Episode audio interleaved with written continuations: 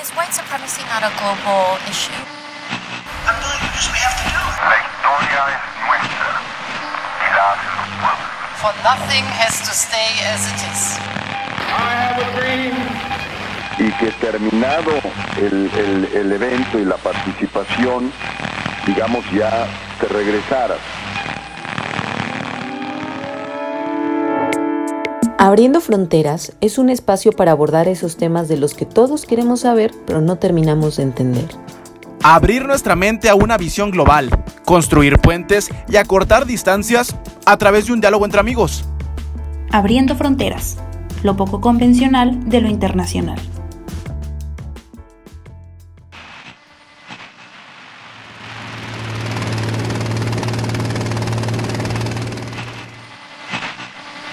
Сегодня ночью в Южной Осетии грузинские войска, по сути, совершили акт агрессии против российских миротворцев и мирных жителей.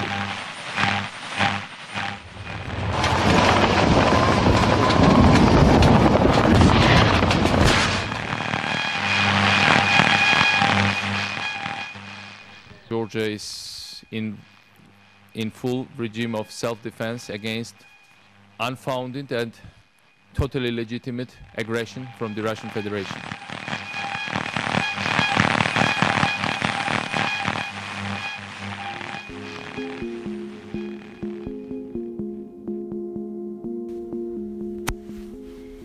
Bienvenidos y bienvenidas al sexto episodio de Abriendo Fronteras, un espacio que pretende acercar a ustedes los temas de la agenda internacional que en ocasiones nos pueden parecer lejanos o ajenos, pero que todos los días realmente están cambiando el mundo. Hoy vamos a platicar de un tema que es parte fundamental del mapa de Europa, una de las guerras olvidadas de este continente. Es un conflicto que tiene elementos que pueden llegar a representar una bomba de tiempo, porque sabemos que cuando se mezcla el poder con el nacionalismo, cuando mezclas también las Fuerzas Armadas con los deseos independentistas, los resultados pueden llegar a ser verdaderamente catastróficos. Hoy vamos a platicarles sobre el conflicto entre Rusia y Georgia, y para hacerlo me da muchísimo gusto saludar a mis colegas y amigos Gerardo y Ekaterini. Gera, ¿cómo estás? ¿Qué piensas del tema de hoy? ¿Qué tal, Rosy? Eka, la saludo con mucho gusto. Primeramente, estoy eh, bastante emocionado porque este es el primer programa con una dinámica de conversación como tal, en el cual ya estamos los tres juntos. Eh, la primera ocasión que estuvimos los tres en el micrófono fue en la edición de los Estados Unidos, pero aquello fue un tanto más ceremonioso, hoy ya es una plática como tal, entonces me parece muy interesante lo que va a ocurrir el día de hoy. Y después eh, de cara al tema del cual vamos a estar hablando hoy, la- el conflicto ruso-georgiano, un tema bastante interesante, importante y un tanto desconocido por lo menos para la audiencia en Latinoamérica, en México e incluso también para algún para la para la, la esfera académica, un, un- un tema que que hoy empieza a retomar valor ante lo que está pasando con Armenia y Azerbaiyán y que también nos da eh, un poco, no- nos retrata lo que pasa día con día y lo que ha pasado durante los últimos eh, 70, 100 años en la región del Cáucaso, una disputa por nacionalismos, una región que quizá junto a los Balcanes es la más plural o la más heterogénea del mundo y por consiguiente pues está enmarcada por muchos conflictos y bueno, esa es la, la importancia del tema que estamos que vamos a tratar el día de hoy. Así es, Gera, qué gusto que vamos a tener muchos minutos para abordar esto a fondo. Querida Caterini, qué placer tan grande tenerte para charlar de qué está pasando y qué ha pasado con este conflicto con tantos matices.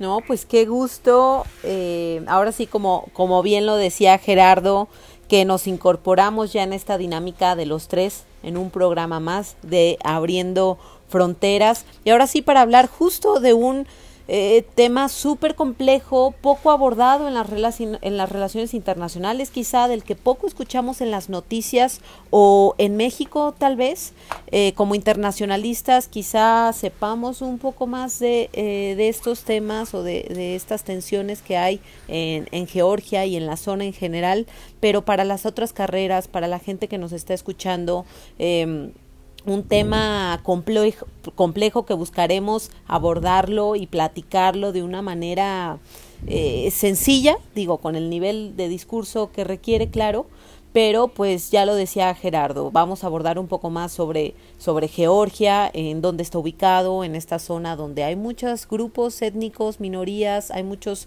eh, conflictos en la zona por lo mismo, por cuestiones de identidad y eh, pues qué gusto me dará ya ir abordando cada uno de los puntos con ustedes.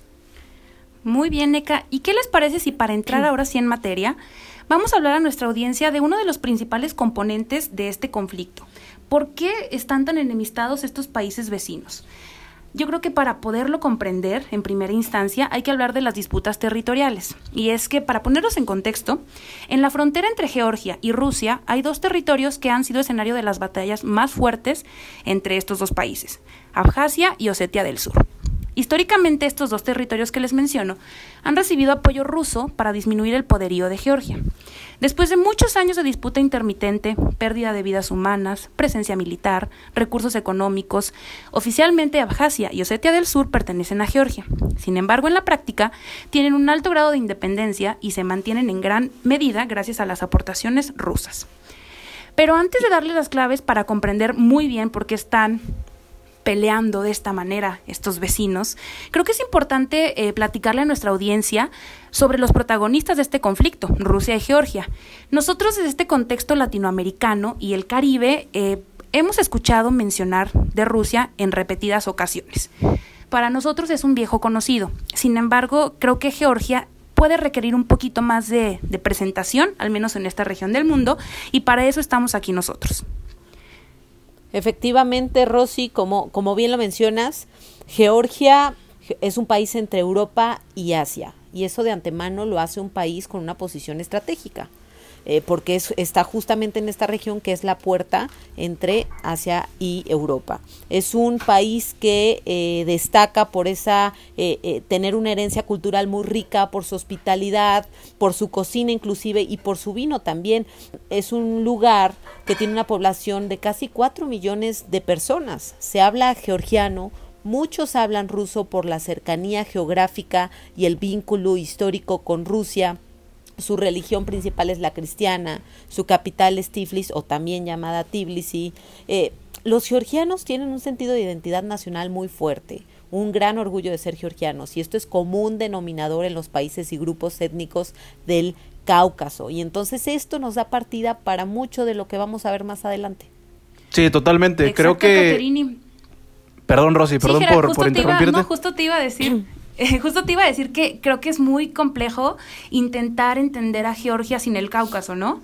Claro, sí, totalmente. A ver, si hablamos de Georgia tenemos que hablar del Cáucaso y si hablamos del Cáucaso, como ya lo mencionaba en la introducción, a título personal, no sé si ustedes coincidan, pero creo que el Cáucaso quizá junto con los Balcanes es la región más plural o heterogénea del mundo, donde el Estado-Nación es un tema importante, trascendental para las relaciones entre, entre los países de la región.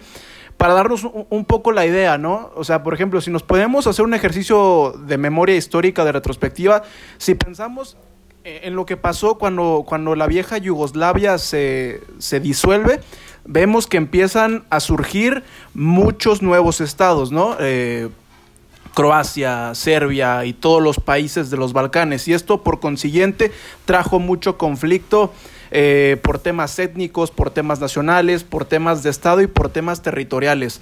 Algo parecido ha pasado con, eh, con, la región del Cáucaso, lo vamos a ver más adelante con el contexto histórico, pero bueno, esta región, que como ya lo mencionaba Caterini, e, es una, es una zona, además de todos estos temas de identidad y de nacionalidad, es, un, es una zona eh, geoestratégicamente muy importante porque es la puerta hacia Asia Central y también hacia el Mar Caspio. Y además constituye una zona de influencia bastante interesante para la Federación Rusa.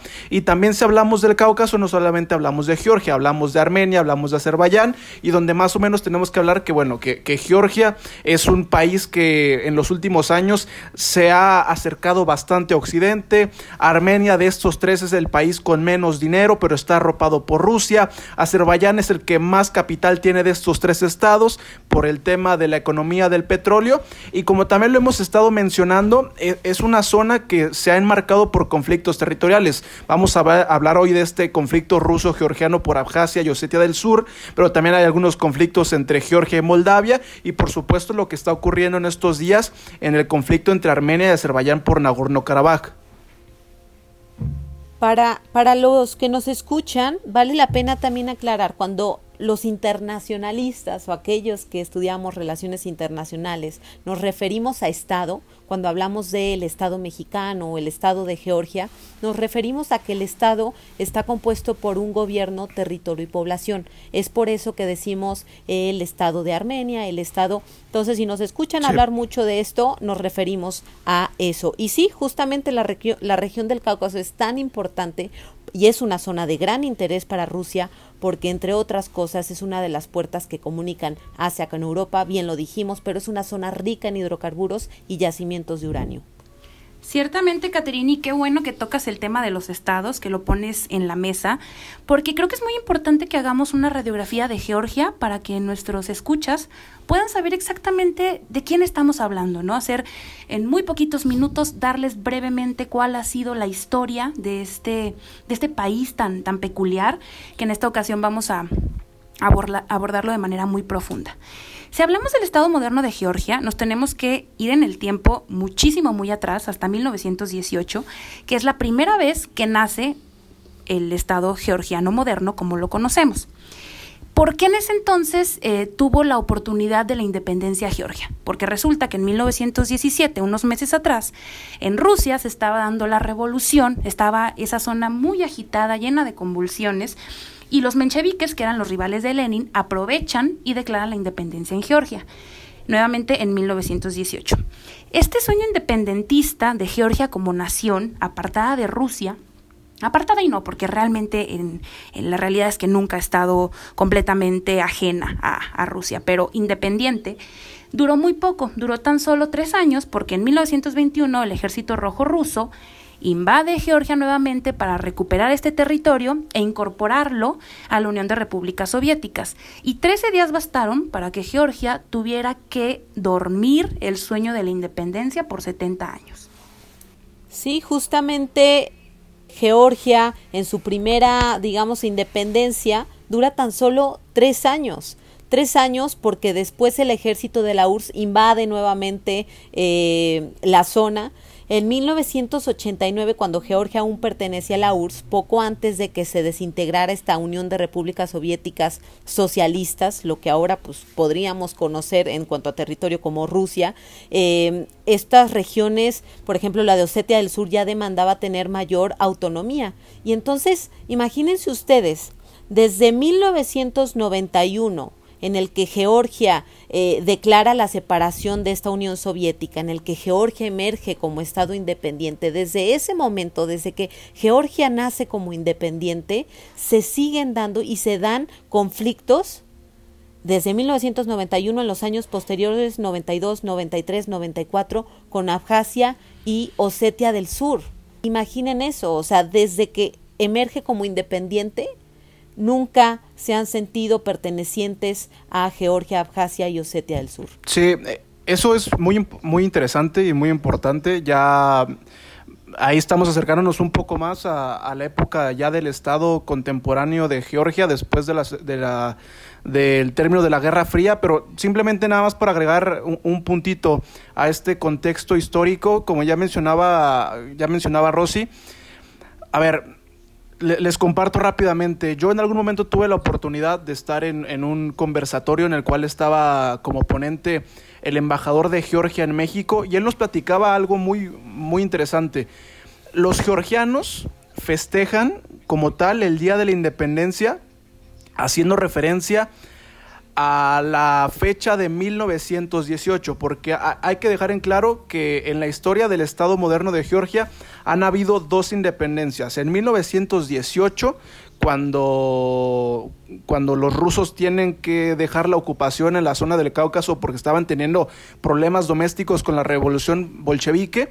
Y después la segunda independencia ocurre con la caída de, de, la Unión Soviética en el, en el contexto del fin de la Guerra Fría. Entonces hay que mencionar que, que Georgia, la nación como de Georgia como tal, no el Estado, había estado no solamente por el, por el tema territorial, sino ha, tenido una relación con Rusia de muchas, pero muchas décadas y siglos. Entonces, la primera ocupación rusa del imperio ruso sobre lo que antes eran los reinos de Georgia comenzó a los inicios de los 1800 y, ahí, y a partir de ahí fueron más de 100 años bajo el dominio del imperio ruso.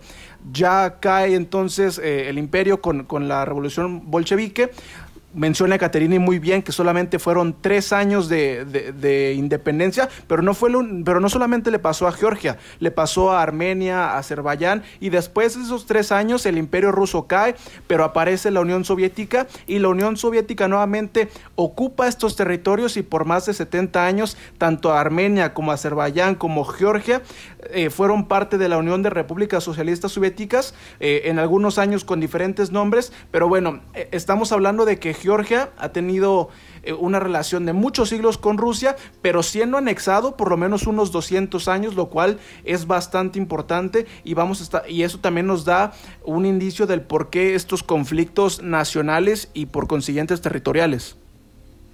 Exactamente, Jera, y lo mencionas muy bien. 70 años eh, tuvieron que pasar. La independencia para los georgianos fue en 1918 y es el día que lo celebran.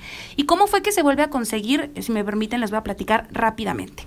Tenemos un escenario en que la Unión Soviética ya está debilitada, ya está de cierta forma cayendo ya está débil, ya no es el gigante que era en 1920, 30, por ejemplo, y llegamos a 1991 cuando el gobierno de Georgia hace un plebiscito que no es una cosa más que una consulta popular en el que se le pregunta a la gente, a los ciudadanos, sobre temas trascendentales que pueden cambiar el rumbo de una nación. Aquí la pregunta era muy sencilla, ¿quieren continuar en la Unión Soviética o quieren ser una nación independiente? Eh, gana la independencia, se proclama en 1991 nuevamente, y, aquí tenemos a, a, Georgia intentando recordar cómo es ser independiente, porque una nación no nace sabiendo cómo manejar sus relaciones exteriores, cómo gobernar adecuadamente para sus ciudadanos, cómo manejar los impuestos, cosas tan que nos pueden parecer tan simples, son años en los que se tienen que tomar cartas en el asunto para encontrar un gobierno adecuado. Entonces, ya platicábamos en un inicio que Georgia siempre ha sido una zona multicultural, multiétnica, en el que convergen eh, chechenos, griegos, tenemos también personas de habla kurda, está Abjasia, están los, los osetios. Es una, una zona en la que podemos encontrar personas de todo tipo de origen y por eso hacer una nación unificada resultó muchísimo más difícil quizá de lo que habían, habían pronosticado. Entonces tenemos aquí eh, este escenario en el que los georgianos se encontraban con dos opciones para el gobierno. Una era Sviatham Gamsajurdia, eh, que era, tenía un toque un poquito más nacionalista, y el otro era Eduard Shevardnadze, que para efectos de, de pronunciación, y mi georgiano no es el mejor, le llamaremos Eduard. Él representaba eh, una, a la élite soviética, una alternativa completamente distinta a la primera. Entonces, gana la, propuesta de Gamsajurdia y, y, le da al gobierno un toque muy centralista. Él quería hacer una sola Georgia para los georgianos. Ese era su, su lema, de hecho, como de campaña. Cosa que no pasó. Ya estamos hablando que hubo enfrentamientos por la independencia en los noventas, a inicio de los noventas, inicia el gobierno, fueron años durísimos para los georgianos en que sus ingresos eh, comenzaron a caer, su Producto Interno Bruto todos los días estaba desplomando, sus relaciones con Rusia no eran buenas, no sabían, no encontraban exactamente la fórmula, entonces todos los 90 para ellos fue de tremendo sufrimiento y sacudida tras sacudida, porque no sabían y no se acordaban cómo es ser independiente. Entonces llegamos eh, esa, esa década es, como les digo, es complicada. En el 95 se cambia el gobierno y llega Edward, que es el que, que es el que les conté, y duraría en el poder ocho años hasta la Revolución de las Rosas. Sí, así es. Miren, en este programa que les estamos hablando justo de estas relaciones o estas tensiones que a lo largo de los años ha habido entre Georgia y Rusia, en el que ya muy bien eh, se plasma quiénes son los actores eh, del tablero antes de entrar a la revolución de las rosas, para que quede em, muy claro para, para, todos los que nos están escuchando, para nosotros mismos, eh, dentro de este tablero, dentro de estos actores, hay que recalcar a, estos dos que son Abjasia y Osetia del Sur. ¿Por qué vale la pena recalcarlo? Porque lo veremos en un punto más adelante, jugarán un papel importante dentro de estas relaciones entre Rusia y Georgia. Eh, eh, ya desde el principio hemos establecido que en esta zona convergen muchas eh, minorías étnicas, grupos que descienden de distintas partes. Los abjasios los osetios del sur, que no se sienten parte eh, de Georgia, que ya lo hemos establecido en un principio, pues descienden de diferentes grupos. A ver, Abjasia desde 1931, que pasa a formar parte de Georgia, pasa a formar como una república autónoma. Osetia del Sur también desde la Segunda Guerra Mundial, que era una sola Osetia, se tiene que dividir en Osetia del Norte y Osetia del Sur, y y queda así y queda como una región autónoma. Entonces, con base en esto y en esta consideración, pues vamos a entender por qué la revolución de las rosas y por qué eh, otros hechos eh, van a hacer explotar en algún punto estas relaciones. Y llegamos justo a donde bien dice mi compañera Rosy, a la revolución de las rosas. ¿Sí? antes de que, eh, porque me parece que es importante, de acuerdo a lo que estabas diciendo, antes de entrar a, la revolución de las rosas, es, tocas, llegaste a un punto muy importante, porque si yo estoy escuchando de repente el podcast y escucho que al inicio eh, de la época contemporánea del Estado georgiano hay un candidato a la presidencia que es prorruso y se escucho que en los noventas cuando se está erigiendo Georgia hay zonas que no se sienten parte de Georgia aún después de muchos tiempos subyugados por otro superpoder, pues como que no me cuadra, ¿no? Y llegaste a un punto importante porque hay que hablar de este proceso de sovietización que se llevó a cabo eh, a partir de los 1940 hasta la caída de la Unión Soviética en el inicio de los 90. Y un personaje muy importante para este proceso de sovietización fue Joseph Stalin, una de las grandes figuras en la historia de la Unión Soviética, que mucha gente no lo sabe, pero él es de origen georgiano. Él incluso nació en lo que, en lo que hoy son, es parte de territorio georgiano. O sea, si hoy, si Stalin hubiera nacido en el siglo XXI, tendría la nacionalidad georgiana. Pero bueno, sabemos que en aquel entonces, en la primera parte del siglo XX, pues bueno, tanto Georgia como muchos otros territorios eran parte de la Unión Soviética, entonces Stalin era soviético, pero él llevó la empresa, él estuvo encargado de la empresa de sovietizar todos los territorios que empezó a, anexarse la Unión Soviética, uno de ellos Georgia y por consiguiente también territorios como Azerbaiyán, como Armenia y lo que mencionabas tú también de, de, Osetia, que también se les culpa a ellos que por ahí de los 30, de los 40, los habitantes de Osetia fueron parte importante para que los rusos pudieran tener una mayor facilidad eh, en el control de estos territorios. Así es, Gera, y, y, justamente retomando todo ese contexto histórico y esto que les mencionamos, eh, llegamos a este hecho vital del que ya nos marcaba la pauta Rossi, que es la, la revolución de las rosas en 2003, una revolución pacífica, popular, apoyada por Estados Unidos, y para mí el hecho que de alguna forma pone las bases de esta olla a punto de explosión, eh, en el que entra el poder Mijail Saakashvili, que para efectos de la pronunciación vamos a llamarle nada más Mijail, adoptó una postura prooccidental. ¿A qué nos referimos con esto? Es decir, a una postura cercana a Estados Unidos, a la Unión Europea, em, con una clara intención de salir de esa zona de influencia rusa. Además, pues buscaba acabar con los problemas en Abjasia y Osetia del Sur, estas regiones de las que ya venimos comentando. Es decir, desde aquí para mí las relaciones con Rusia empeoraron. En este periodo Rusia aumentó su respaldo a las regiones separatistas de Georgia, Osetia del Sur y Abjasia. Exactamente, es un punto crucial para, para entender bien la guerra de la que estamos hablando, del conflicto tan lleno de matices que estamos abordando el día de hoy. Es importantísimo entender lo que significó para Rusia que le pusieras en la presidencia de uno de sus territorios de influencia a una persona que estaba completamente coqueteando el occidente.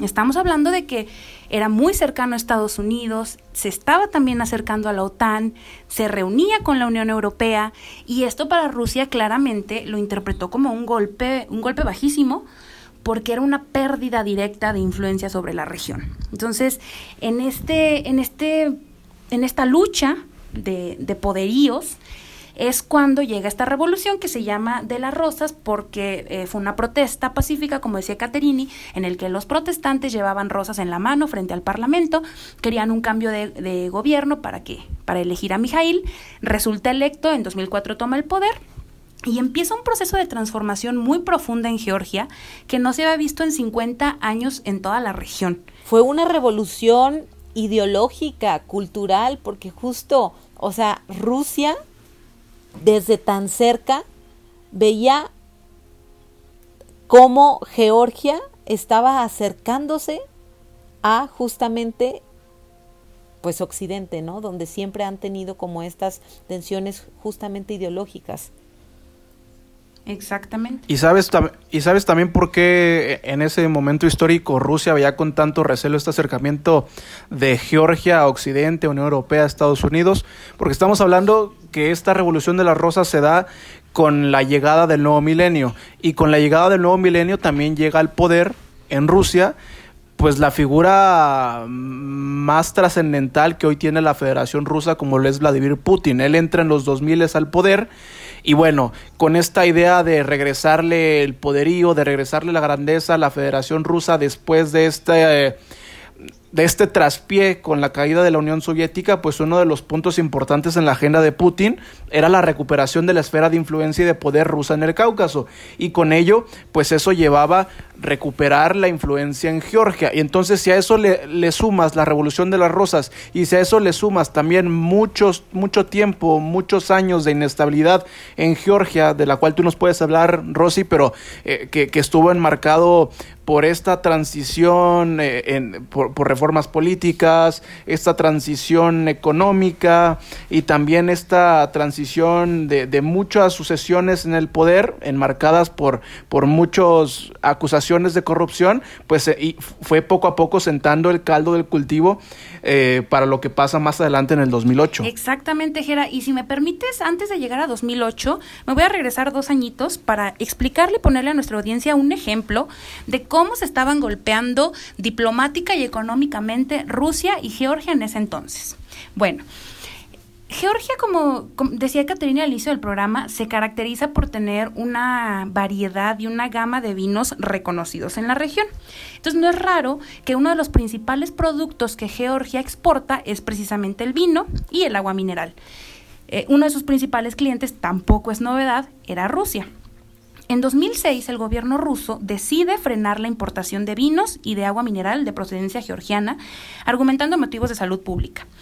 Eh, esto a Georgia le afectó muchísimo porque, ya lo decía, es, es, entre estos dos productos estaban los principales que, que hacían fuerte su economía de exportación. Georgia, por otra parte, no se quedó con, con, las ganas, les devolvía el favor vetando el ingreso de Rusia a la Organización Mundial del Comercio.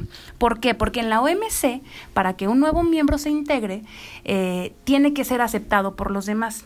Y tienen los países una cosa llamada derecho al veto con la que pueden frenar ciertas decisiones y Georgia hizo lo propio con Rusia durante algunos años también. Entonces, para que les quede un poquito más claro de cómo fue la antesala de, de esta hostilidad y estas tensiones tan fuertes, que desembocan y, finalmente se hacen gigantescas en la guerra de los cinco días. Y sabes cuál, hay también dos puntos importantes que también son, antecedentes que, elevan las tensiones entre Georgia y Rusia antes de llegar a aquel fatídico mes de agosto en el 2008. A ver, en, en, en aquel 2008 semanas antes a la erupción de la Guerra de los Cinco Días, se lleva a cabo una cumbre de la OTAN en Bucarest, en la capital de Rumania, donde Georgia es invitado. Y entonces ahí se, se habló de, ya de la posible inclusión de Georgia en la OTAN. Esto, por consiguiente, a Rusia no le gustó para nada, porque era el acercamiento eh, más latente de su vecino del sur con el tratado de defensa más importante del mundo y es un tratado eh, hecho por y para eh, países occidentales. Y además, ese mismo 2008, Osetia del Sur acude a la Asamblea General de las Naciones Unidas pidiéndole a la ONU que se le reconociera como un país independiente y soberano. Entonces ya nos imaginaremos cómo puso también esto a Georgia. A ver, Rusia enojado por un lado por esta cumbre de la OTAN en Bucarest y Georgia también por otro lado molesto porque Osetia fue ante las Naciones Unidas a decirles que lo reconocieran como un Estado independiente. Y bueno, lo que viene después, pues también ya es historia, una guerra fatídica en agosto del 2008. Yo creo que justamente es este hecho que dices, Jera, el hecho de que Osetia del Sur pida a la Organización de las Naciones Unidas que se le reconozca como nación independiente, lo que desata esa guerra de los cinco días en agosto de 2008.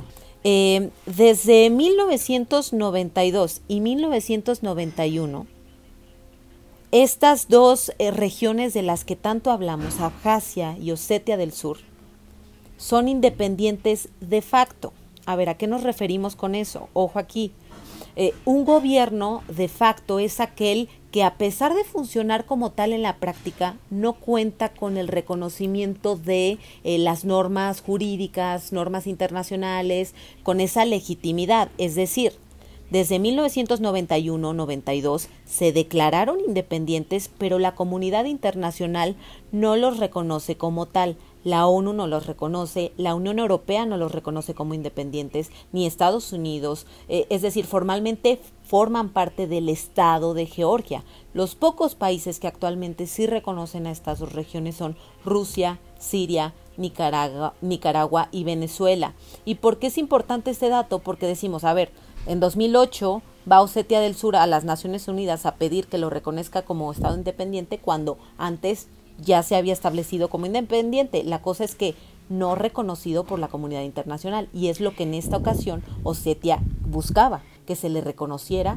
por la comunidad internacional.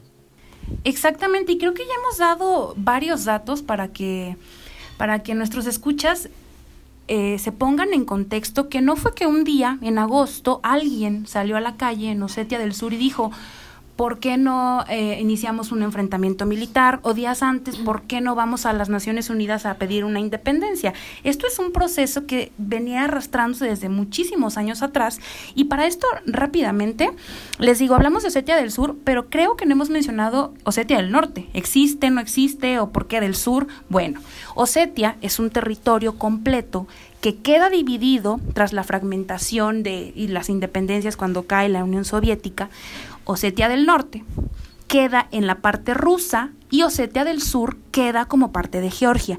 Y a estos dos territorios los divide un complejo montañoso, las montañas del Cáucaso, y eso es todo lo que separa a, estas dos regiones. Entonces, desde el 89 y hasta el 92, que fue una época muy complicada, eh, ya esta región de Osetia del Sur quería ser parte de Osetia, de la Osetia rusa. Sin embargo, obviamente el Parlamento les dice que ahorita no va a pasar y quizá no pase nunca, les pone un alto, los tranquiliza y siguen los enfrentamientos en las calles, siguen los bombardeos, sigue la gente muriendo por un par de años más, hasta que en 1992, al menos en papel, las cosas eh, empiezan un poquito a tranquilizarse, sin embargo, nunca estuvieron bien. Eso es importantísimo. Nunca estuvieron bien las cosas o nunca el territorio de Osetia del Sur se sintió completamente parte de Georgia.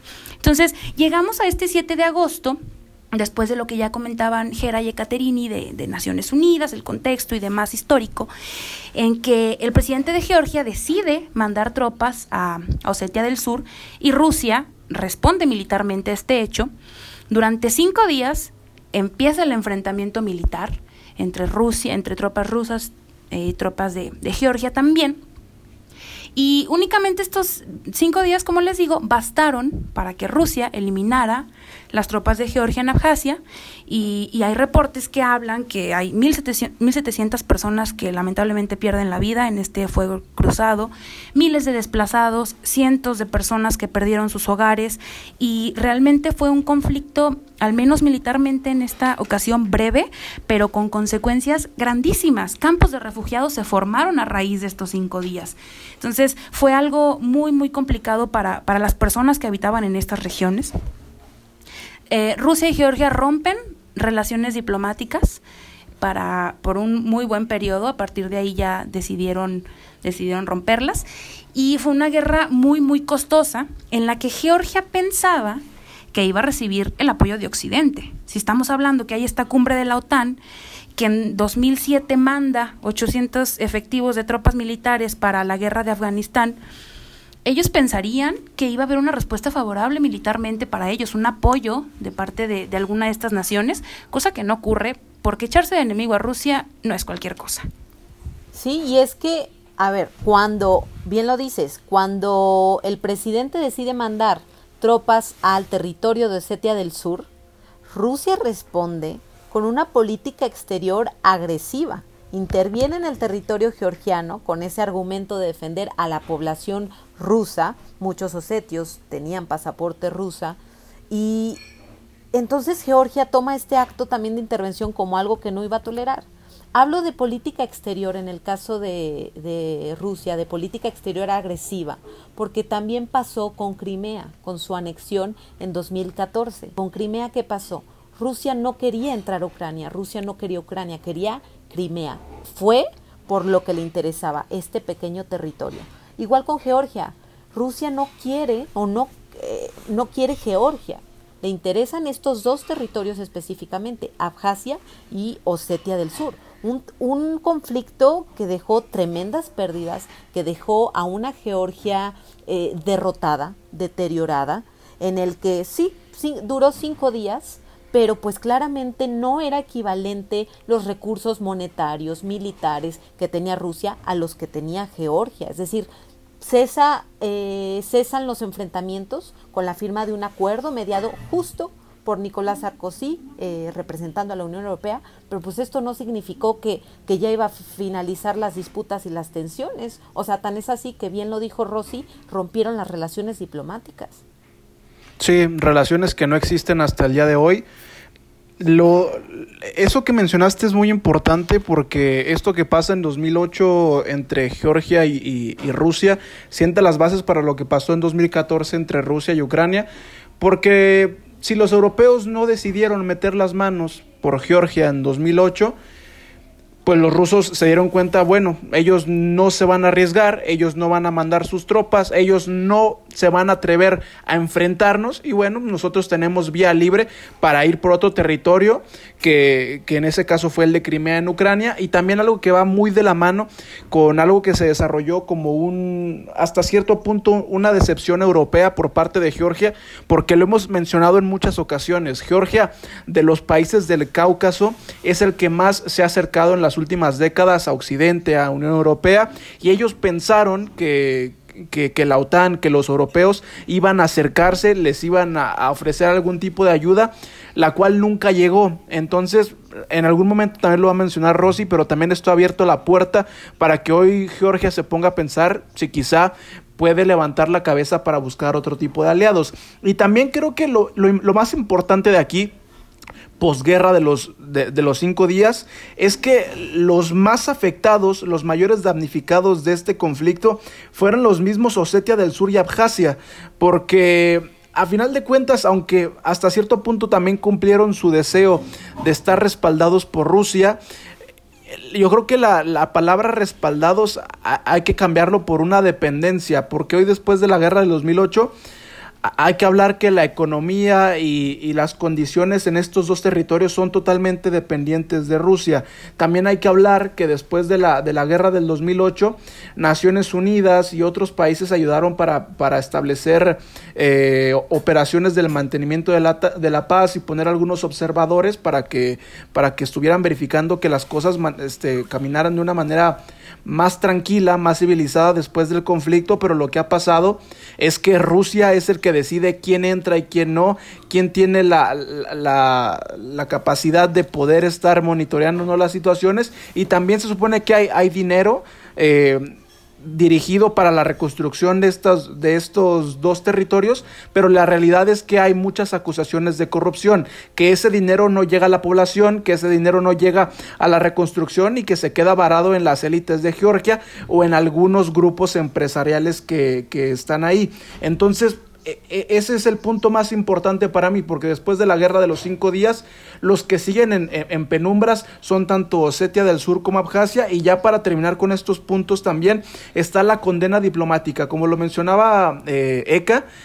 Los georgianos se dieron cuenta que en el tema militar no podían competir, era imposible, pero después de la guerra de los cinco días, ellos han han acudido a la vía diplomática y cada año ante la Asamblea de las Naciones Unidas van a Nueva York para condenar lo que hizo Rusia en el 2008 y también han, han empezado a expandir sus lazos diplomáticos para llegar a cada para llegar a, los países que, que ellos puedan y también hacer constar que Rusia se hizo de algunos territorios suyos en aquel 2008. Un dato importante que vale señalar, a ver qué representa Osetia del Sur y Abjasia en cuanto al territorio de Georgia.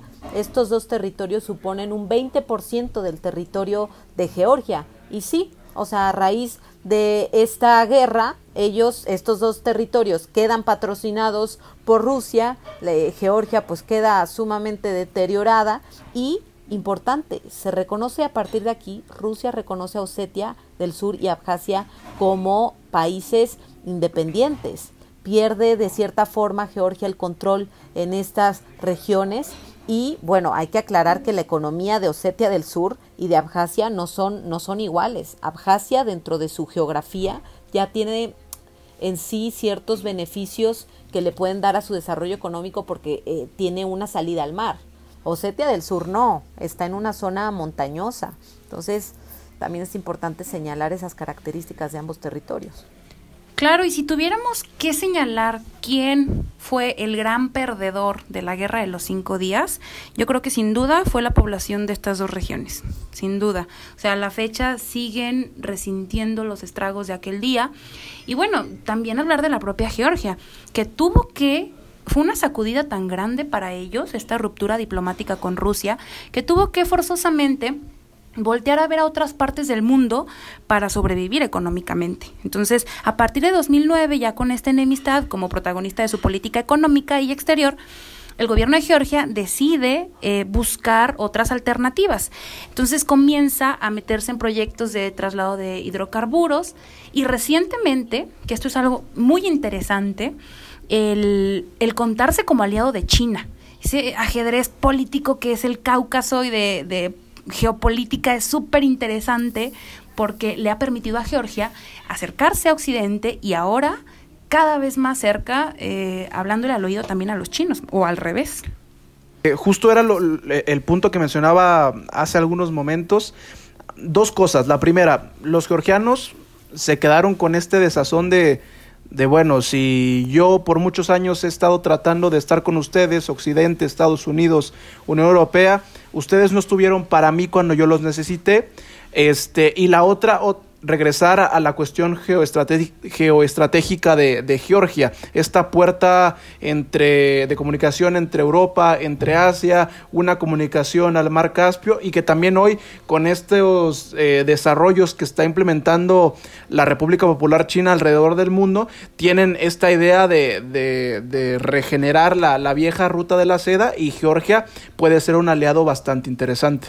Que ojo, si se buscan eh, esas diversificaciones en cuanto a las relaciones eh, de Georgia no quiere decir eh, Georgia siempre ha buscado ese acercamiento con la Unión Europea y lo seguirá buscando, ese acercamiento con Occidente, el formar parte de la Unión Europea, el hecho de que de cierta forma no hayan intervenido en este conflicto como le hubiera gustado a Georgia para respaldarlos en ese momento, no quiere decir que, que Georgia ya no quiere saber nada de la Unión Europea, no, al contrario, o sea, sigue buscando ese acercamiento. Y bueno, las relaciones con Rusia siguen siendo claramente complejas porque pues no se han restaurado las relaciones diplomáticas desde este conflicto en 2008. En 2013 en sus relaciones hay cierta mejoría cuando vuelven a comercializar productos como el agua mineral, el vino. En 2019 hay protestas antirrusas en la capital por eh, la participación de diputados rusos en el Parlamento, es decir, es un vaivén en el que siempre eh, tienden a, a estar hacia la negativa estas relaciones. Tan es así que no se han restaurado claramente. Exactamente, 2019 fue un año muy complejo que encendió las alarmas nuevamente en la zona porque la hostilidad otra vez empezó a tejerse entre estos dos vecinos y como eh, nada más retomando un poquito lo que mencionó Caterini, Georgia sí es el claro ejemplo en su relación con Occidente, con, con la OTAN, con la Unión Europea, etcétera, que puede más el interés que la decepción porque a raíz de lo que pasó en, en 2018, pues no se alejaron y actualmente, eh, hoy 2020, siguen en esa búsqueda de, de, pertenecer, de ser parte de estas comunidades, de ampliar sus opciones económicas, de ver aliados más allá de lo que, de lo que tienen con Rusia y con, con el Cáucaso. Entonces es algo muy fuerte que, que se ha venido como eh, incrementando con el paso de los años. Y ya manera de conclusión, invitándoles amigos a, cerrar este episodio, yo digo que eh, el conflicto, la solución de este conflicto, yo creo que no está cerca. El terreno que, que, Rusia ha ganado al reconocer la independencia de Abjasia y de Osetia del Sur, el dinero que ha invertido, eh, lo que le ha representado diplomáticamente, no creo que sea algo que vayan a desperdiciar o que de lo que vayan a olvidarse pronto. Y, como, como comentábamos, no es que Rusia quiera anexarse como tal estas regiones o que sean parte eh, de su territorio. Lo que busca con, este, con esta política es frenar el avance de Georgia con Occidente también. Es ganarle minutos al reloj de, del poderío, del dominio, de la presencia, de, de, la dominación. Entonces no, no se antoja muy posible un, un, final pacífico en el que todas las partes estén conformes, en el que en el que se pueda eh, llegar a un entendimiento en los próximos años, al menos yo lo veo muy complicado, no sé qué piensen. Claro, a manera de conclusión, eh, perdona Jera, eh, desde mi parte eh, lo veo desde dos, dos puntos.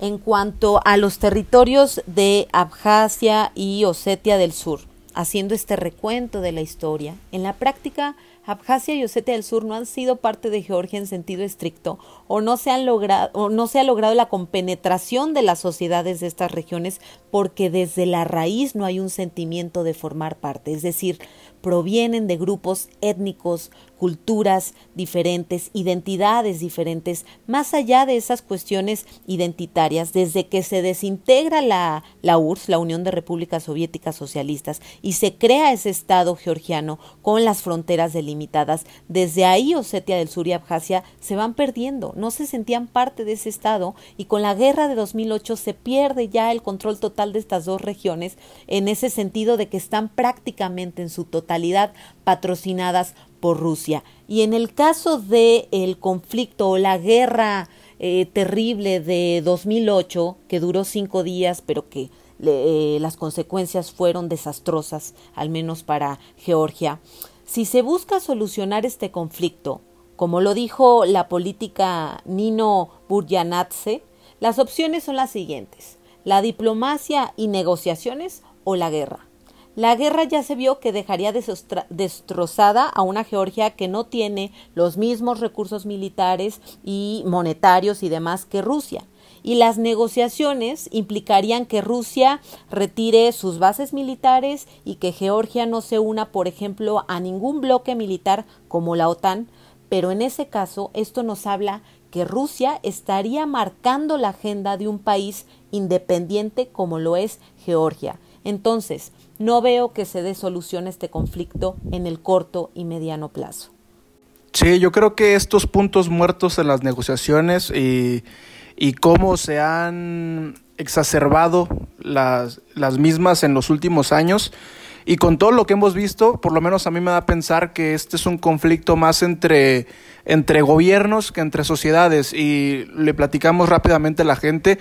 Eh, en la investigación para este capítulo tuvimos la oportunidad de hablar con un par de ciudadanos, uno georgiano y uno ruso. Y de acuerdo a algunas preguntas, ellos nos hacían mención, nos hacían, nos hacían notar que, que el conflicto es más entre las esferas políticas que entre las sociedades. Es más un conflicto por intereses, eh, y, lo vemos claramente en lo que mencionábamos anteriormente con este, este interés que tiene la administración de Vladimir Putin de nuevamente engendrar esta esfera de, de influencia en el Cáucaso. Y también rápidamente un, par de datos. Eh, el año pasado, porque aquí en, en, Abriendo Fronteras nos gusta extrapolar los conflictos y los, los, asuntos internacionales a todas las áreas de la sociedad. El año pasado, una, un basquetbolista de Georgia de nombre Tornike Shengelia fichó, o sea, firmó un contrato con un equipo de básquetbol de Rusia, el CSK de Moscú, y ante este movimiento, la presidenta de Georgia dijo que era inaceptable, lo que nos da a entender cómo es visto eh, este tipo de relaciones desde las esferas políticas y también haciendo, una haciendo la investigación me encontraba con, con un, un, artículo por parte de, del medio deportivo Mundo Deportivo, un medio español, que hablaba de una historia de unos futbolistas de Osetia del Sur que juegan para un equipo de Georgia, pero que cada vez que van a entrenar tienen que cruzar todas las montañas y tienen que llegar con pasaportes rusos para poder ingresar a Georgia. Entonces, esto nos da un poco la idea de lo que está pasando post guerra de los cinco días. Y ya simplemente para contestar la pregunta de Rossi, yo veo muy difícil que al corto o mediano plazo las relaciones puedan mejorar. Y creo que esto solamente pasaría si el gobierno de Moscú eh, extiende sus tentáculos y por ahí pudiera lograr eh, colocar a un dirigente prorruso en, de, de otra manera no veo cómo las relaciones puedan mejorar en los próximos años entre Georgia y Rusia. Sí, totalmente. Muchas gracias, amigos. Ha sido precioso platicar con ustedes sobre este tema. No quiero que nos vayamos sin recomendarle a nuestra audiencia una película que retrata de cierta forma el escenario de la Guerra de los Cinco Días y se llama precisamente Cinco Días de Guerra. La pueden encontrar en Amazon y ahí vamos a ver con un toque hollywoodense ciertamente, y centrada en el periodismo de guerra, ¿cómo es que se da, eh, cómo se vivieron estos, estos cinco días para la población y desde los dirigentes, eh, protagonizada por Andy García como, como el presidente georgiano? Por si les interesa ahondar un poquito más en materia, creo que es una, una buena opción para que la puedan ver el fin de semana. Muchísimas Perdona, gracias. Rosy, antes, claro, antes claro, de, sí, de adelante. irnos, de partir ya, eh, Redes, además de las redes. redes, recomendarles una gran cantante georgiana, Katie Melúa, escúchenla. Y de las redes, claro que sí, en Twitter nos pueden seguir en arroba abriendo frontera. Ahí van a encontrar muchísimos datos eh, de cultura popular, datos internacionales, eh, datos muy importantes de las relaciones internacionales. Gracias, Eka, nuestro prócer de las redes y de la música, claramente. Jera, ha sido también un placer platicar contigo, siempre lo es, y más sobre este tipo de temas que nos apasionan, nos encantan y qué mejor compartirlos con nuestro público. Muchísimas gracias, nos vemos en la siguiente.